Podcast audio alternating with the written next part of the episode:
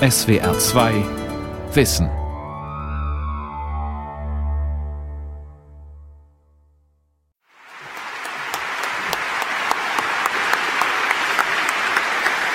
Gracias. Buenas noches. En nuestras cosmovisiones somos seres surgidos de la tierra, el agua y el maíz. De los ríos somos custodios ancestrales del pueblo lenca, resguardados además por los espíritus de las niñas, que nos enseñan que dar la vida de múltiples formas por la defensa de los ríos es dar la vida para el bien de la humanidad y de este planeta.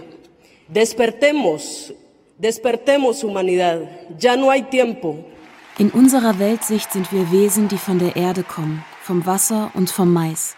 Das Volk der Lenker ist der Wächter der Flüsse. Und wenn wir unser Leben zum Schutz der Flüsse geben, bedeutet es, dass wir unser Leben zum Wohle der Menschheit und dieses Planeten geben. Wach auf, wach auf, Menschheit, die Zeit wird knapp. Die Honduranerin Berta Cáceres zeichnete ein düsteres Bild, als ihr im Jahr 2015 in London der Goldman Prize verliehen wurde, die wichtigste Auszeichnung für Umweltaktivisten. Die 42-Jährige erhielt ihn für ihren Widerstand gegen den Bau eines Staudammes im honduranischen Regenwald. Das brachte ihr weltweite Anerkennung ein und Feinde in ihrer Heimat. Mächtige Feinde, die bereit waren, für ihre Interessen bis zum Äußersten zu gehen. Mordserie in Honduras. Wer tötete Berta Cáceres? Eine Sendung von Öle Schmidt.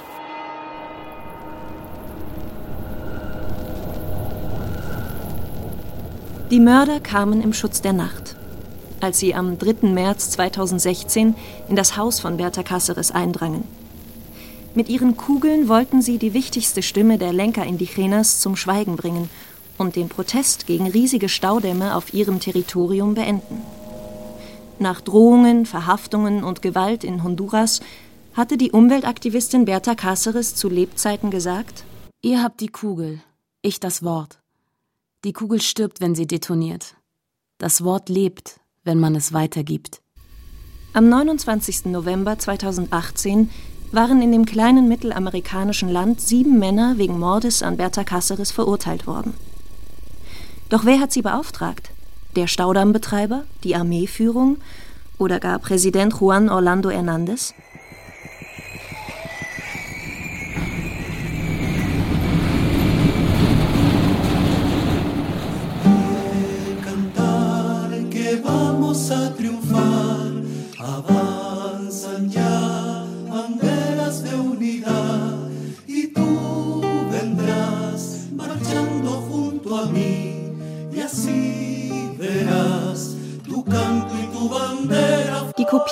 Kopienzentrale in der Kleinstadt La Esperanza. Hinter dem massiven Eisentor streicht ein junger Mann mit weißer Farbe eine hohe Betonmauer mit Stacheldraht. Dazu läuft das chilenische Arbeiterlied El Pueblo Unido. Das vereinte Volk kann niemals besiegt werden. Blinkende Kameras schützen die Zentrale vor unliebsamen Besuchern. Copin ist der Dachverband indigener Organisationen in Honduras, ein politischer Zusammenschluss diskriminierter Nachfahren der Ureinwohner. Stacheldraht und Überwachungskameras gab es hier früher nicht, doch Copin ist vorsichtig geworden. Nach all den Morden an seinen Aktivisten bei Protesten gegen den Staudammbetreiber des Arroyos Energéticos, kurz DESA. Dennoch ist die Stimmung an diesem Tag gut bei dem Treffen der Führungsriege. Eh, se corrobora con el resultado del proceso judicial Die Verurteilungen sind ein großer Sieg für uns, denn wir hatten die gesamte Justiz gegen uns sowie einflussreiche politische und wirtschaftliche Kreise.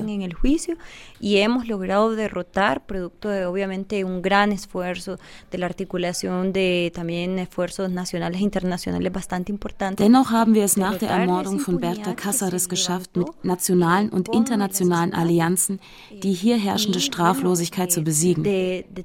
Wir konnten belegen, dass die DESA für den Mord verantwortlich ist, zusammen mit dem Staat. Diese Wahrheit ist nicht mehr zu leugnen. Bertita Cáceres, die kleine Berta, 28 Jahre alt und schmal. Nach dem Mord an ihrer Mutter hat sie die Leitung des indigenen Dachverbandes übernommen. Eine brisante Familienangelegenheit. Für die Staudammgegner ist die Verurteilung der sieben Mörder von Berta Cáceres nur ein Etappensieg. Schließlich hätten diese im Auftrag gehandelt. Ganz offensichtlich sind diejenigen, die die Ermordung geplant, bezahlt und in Auftrag gegeben haben, immer noch in Freiheit. Auch wenn drei ihrer Angestellten mittlerweile verurteilt wurden, besteht kein Zweifel daran, dass die Hintermänner des Mordes aus der Firma DESA kommen.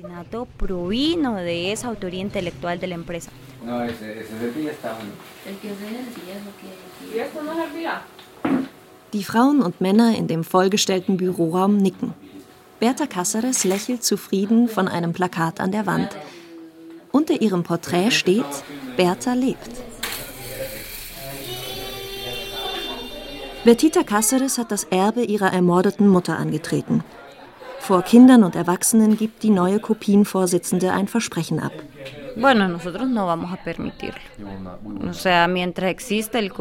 Solange es Kopien gibt, werden wir den Bau des Staudamms nicht zulassen. Der Bau wäre eine Beleidigung unseres Kampfes und der Opfer, die meine Mutter, unsere Gefährtin Berta, erbracht hat. Zehn Jahre zuvor. Der linksliberale Präsident von Honduras, Manuel Zelaya, wird mit einem Putsch entmachtet. Die Putschisten vergeben unter anderem 40 Lizenzen für den Bau millionenschwerer Staudämme an internationale Konsortien. Ohne Einverständnis der zumeist indigenen Landbesitzer und mit dem Wissen, dass deren erzwungene Umsiedlung ihre spirituelle Identität bedroht. Und auch die Umweltschäden sind massiv. Wälder sollen gerodet, Flüsse ausgetrocknet und Dörfer geflutet werden. Der Strom, den die Staudämme erzeugen, soll in die USA verkauft werden und an die zahlreichen Minen in Honduras. Kopin leistet entschlossen Widerstand gegen den Staudamm Aquazarca, der zum Symbol für die Ablehnung der geplanten Großprojekte geworden ist. Berta Cáceres steigt zur vielleicht wichtigsten Gegenspielerin von Regierung und internationalen Konzernen in Honduras auf und macht den Protest international bekannt.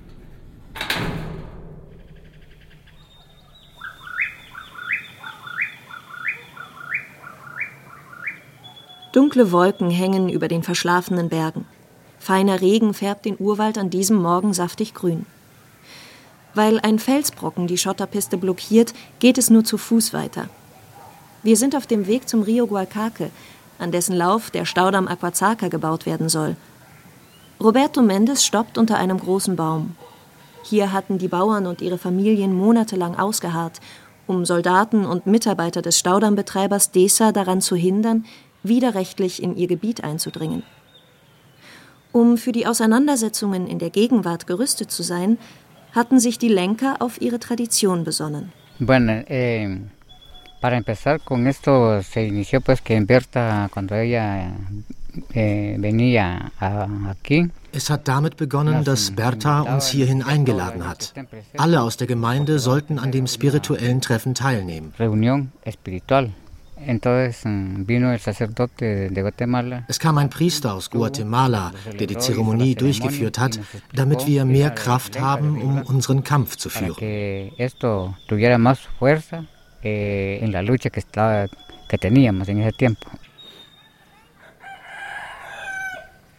Roberto Mendes ist klein und drahtig. Seine Füße stecken in zu großen Gummistiefeln. Auf seinem Shirt trägt er ein Bild von Berta Cáceres.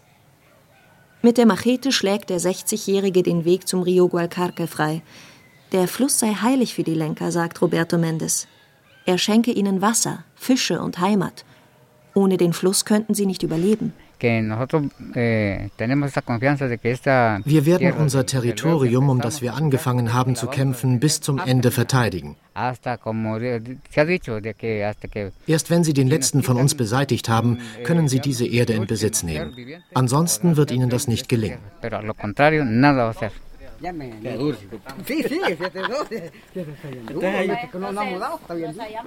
Wir passieren einen kleinen Waldfriedhof, auf dem die Ahnen der Lenker begraben liegen und Tomás Garcia, der bei friedlichen Protesten gegen Aquazarca von einem Soldaten erschossen wurde.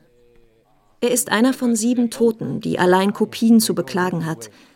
Weil die Täter fast nie ermittelt oder verurteilt werden, herrscht ein Klima der Angst in Honduras. Auf einen Felsen am Waldfriedhof hat jemand Bertha lebt gesprüht.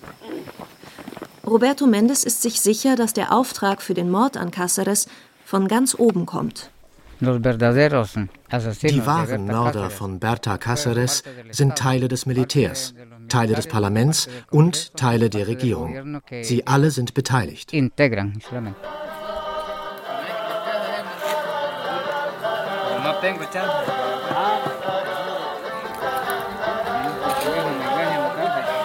Zurück am Platz unter dem großen Baum.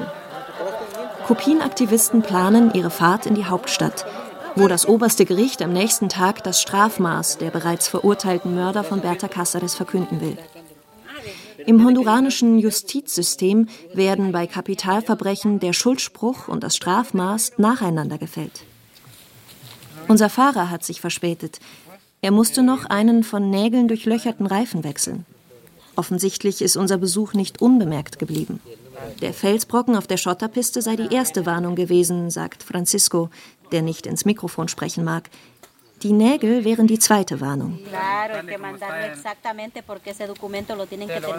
Bauer Francisco vermutet indigene Familien aus der Region am Werk, die den Staudamm befürworten. Die Firma DESA bezahle sie, um Informationen zu sammeln und ausländischen Besuchern Angst einzujagen. Francisco sagt, dass es eine politische Strategie des Staudammbetreibers sei, die ländlichen Gemeinden auf diese Weise zu spalten. Dann zeigt er auf eine Felswand, von der jemand vor zwei Wochen seinen Neffen heruntergestürzt habe. Auch er sei Gegner von Aquazarca gewesen. Der Mord an Berta Cáceres war nicht das Ende der Gewalt gegen Umweltaktivisten in Honduras. Doch die namenlosen Opfer schaffen es nicht in die europäischen Hauptnachrichten.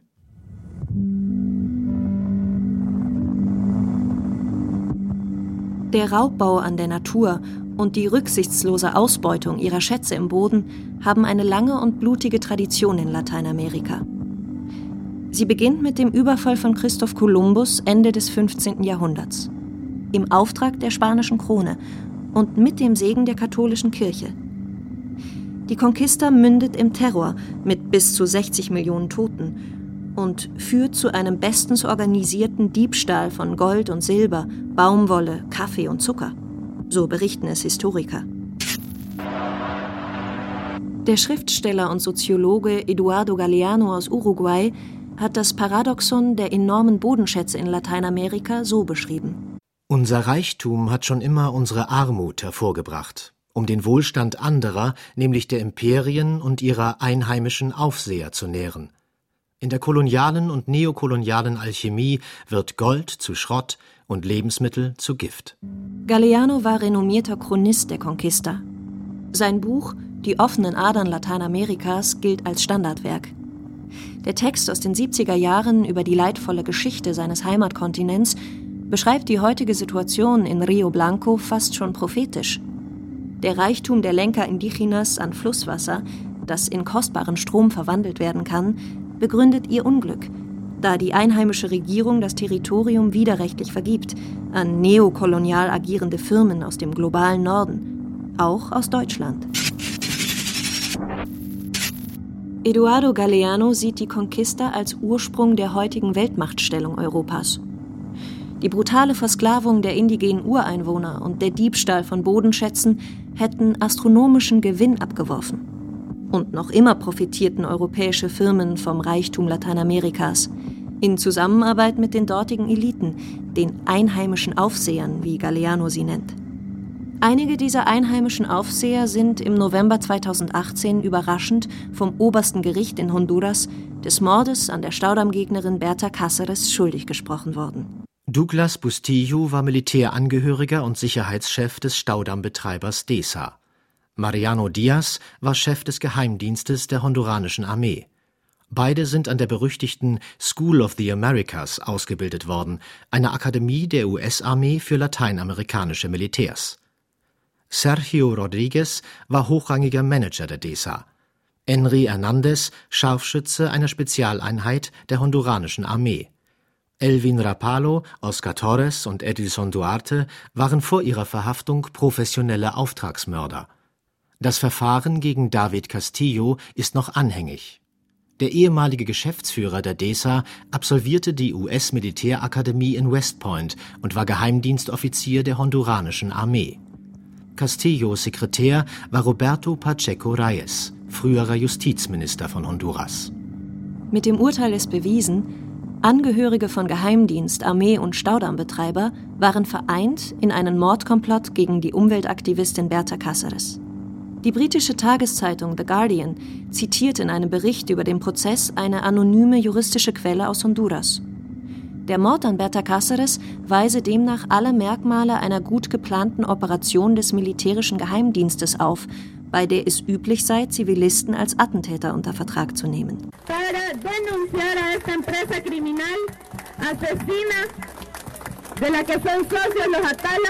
Donnerstag, 10. Januar 2019.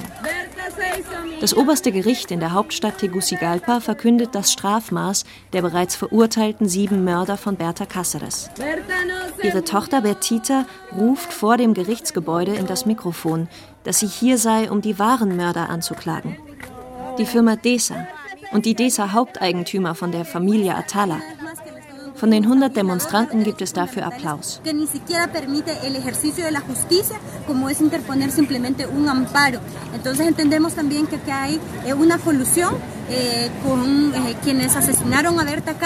Der indigene Dachverband Kupin hat zu einer Pressekonferenz unter freiem Himmel geladen. Wie ein Mantra wiederholt Bertita Cáceres vor den Journalisten, dass es erst dann Gerechtigkeit geben könne, wenn sich auch die ihrer Meinung nach prominenten Auftraggeber des Mordes vor Gericht verantworten müssten. Plötzlich dröhnt der Himmel. Der Hubschrauber des Präsidenten fliegt vom angrenzenden Präsidentenpalast in das wolkenlose Nichts. Ein Menetekel für die politische Zukunft des angeschlagenen Staatsoberhauptes, dessen Name immer wieder in der Berichterstattung über einen politischen Mord fällt?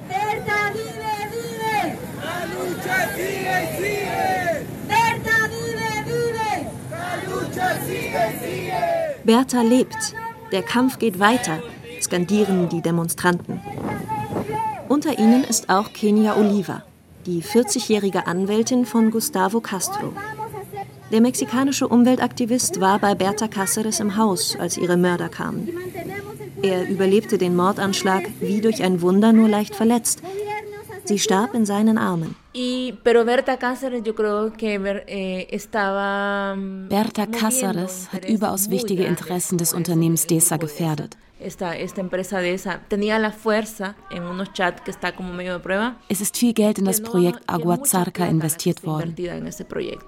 que está como medio de prueba. Es ist viel Geld in das Projekt Agua Zarca investiert worden. En ese proyecto. Eh, Und wenn die DESA das Projekt nicht umsetzt, muss sie einen hohen Bankkredit zurückzahlen. In Chats haben die DESA-Leute geschrieben, dass man Berta Cáceres beseitigen muss, damit das Projekt umgesetzt werden kann. Bueno, muy buenos días, compañeros y compañeras que nos escuchan desde las. Eh, Laut Anwältin Kenia Oliva sei dieser kaum verschlüsselte Mordaufruf zwischen Eduardo Atala und zwei seiner Brüder gefallen. Alle drei tauchten wiederholt in den Ermittlungsakten im Mordfall Berta Cáceres auf. Dennoch habe die Staatsanwaltschaft bis heute keine Ermittlungen gegen sie aufgenommen. Der Richter habe darüber hinaus einen Antrag der Verteidigung abgelehnt, Mitglieder der Familie Atala als Zeugen zu laden, mit der Begründung, das Gericht verfüge nicht über genügend Personal dafür. Der erwähnte Kredit an die DESA verdeutlicht den Einfluss der Familie Atala, Haupteigentümerin des Staudammbetreibers DESA und eine der reichsten Familien Honduras. Eduardo Atala war Honduras Direktor eben jener zentralamerikanischen Bank für wirtschaftliche Integration, die der DESA mehr als 24 Millionen Dollar für Aquazarca geliehen hatte. Der Firma also, in deren Verwaltungsrat Eduardo Atala zugleich auch sitzt. Mit seinen Brüdern Daniel und Camilo stellt die Familie Atala drei der sieben DESA-Verwaltungsräte. Der Milliardär Camilo Atala ist zudem Präsident der größten honduranischen Bank Ficosa und ehemaliger Minister für Investitionen. Wenige Tage vor der Ermordung von Berta Cáceres soll es ein Treffen der Hintermänner gegeben haben. Im Präsidentenpalast. Ist Präsident Juan Orlando Teil des Mordkomplotts? Bueno, yo no me atrevería a decir, digamos, que, Ich würde mir nicht anmaßen zu sagen, dass Orlando etwa wusste, dass sie Berta töten werden oder dass er das erlaubt hätte. Doch die Aguazarca-Konzession für die DESA wurde rechtswidrig erteilt. Und dafür brauchte es die Erlaubnis von ganz oben, vom Präsidenten. Und sicher ist, dass die Personen, die das Verbrechen an Berta Cáceres initiiert haben, wussten, dass sie den Schutz des Präsidenten haben. Sie konnten davon ausgehen, dass die Sache nicht untersucht wird und sie nicht im Gefängnis landen.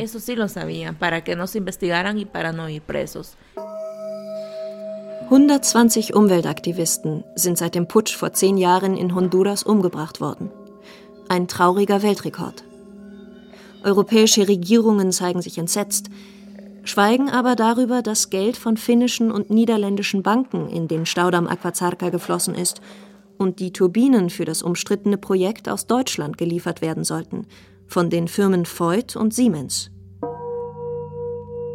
Im Februar 2013 verpflichten sich Voigt und Siemens, Turbinen und Generatoren im Wert von rund 8 Millionen Euro zu liefern. Nichtregierungsorganisationen wie Oxfam informieren in den kommenden Jahren die Geschäftsführungen mehrfach über gravierende Menschenrechtsverletzungen im Zusammenhang mit dem Staudammprojekt.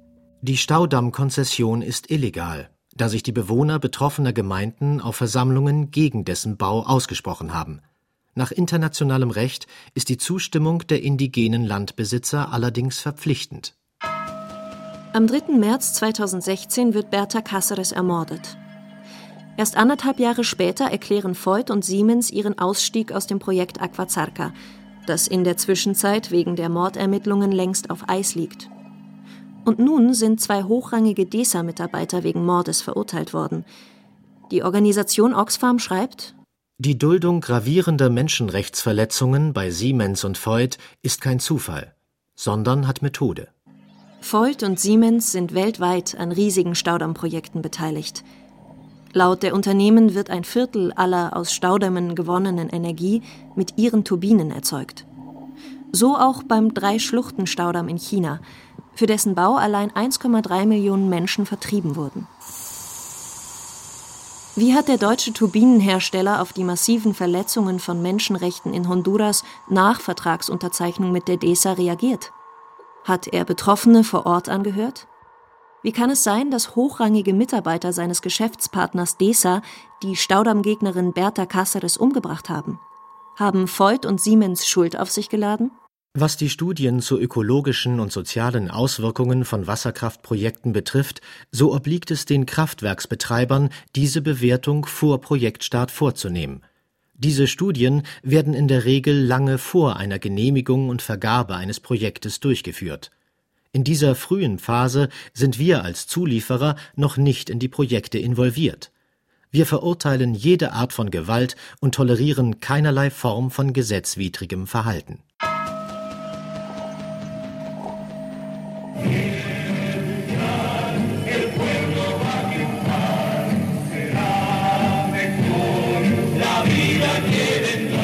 Der Kopien-DJ spielt vor dem obersten Gericht auf der Ladefläche eines Pickups El Pueblo Unido.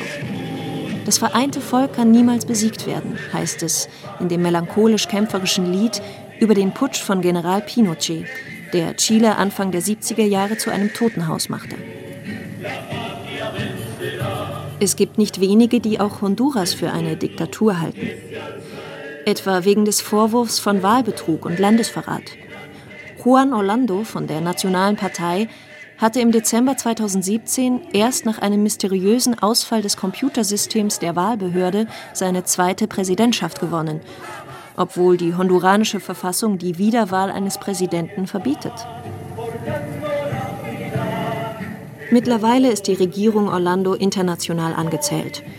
Auch weil der Bruder des Präsidenten wegen Kokainschmuggels in Miami im Gefängnis sitzt und weil die EU endlich Ergebnisse der von ihr mitfinanzierten Demokratisierung des Justizwesens sehen will. Der Fall Berta Cáceres verfolgt Präsident Juan Orlando wie ein Schatten.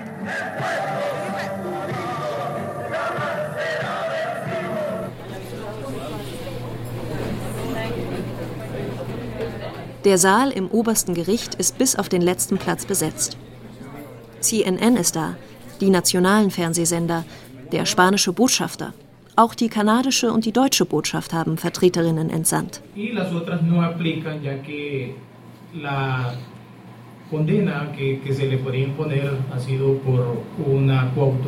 Generalstaatsanwalt Oscar Chinchilla fordert für die sieben bereits verurteilten Mörder lebenslange Haftstrafen.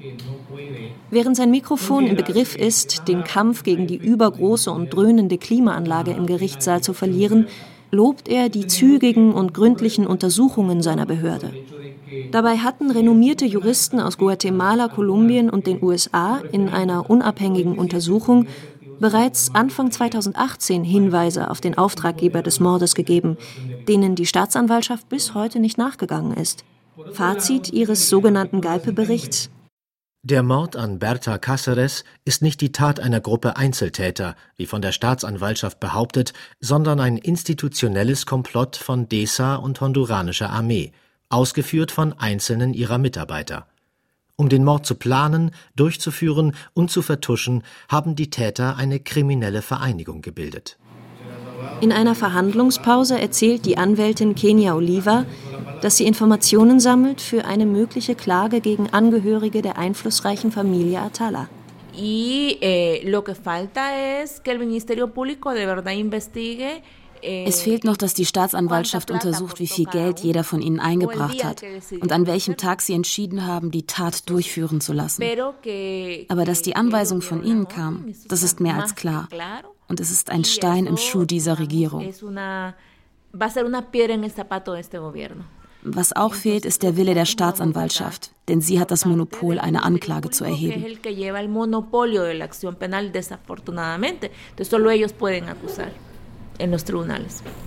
Planänderung. Die Verteidiger monieren Verfahrensfehler. Nach kurzer Beratung teilt der Richter mit, das Strafmaß festzulegen, sobald die Verfassungskammer des obersten Gerichtshofs über die eingelegten Rechtsmittel der Verteidigung entschieden habe. Der nächste Schritt auf dem Weg zur Gerechtigkeit für Berta Cáceres ist vertagt. Nach dem Protest vor dem obersten Gericht kehrt die Anwältin Kenia Oliva zurück in ihre Kanzlei.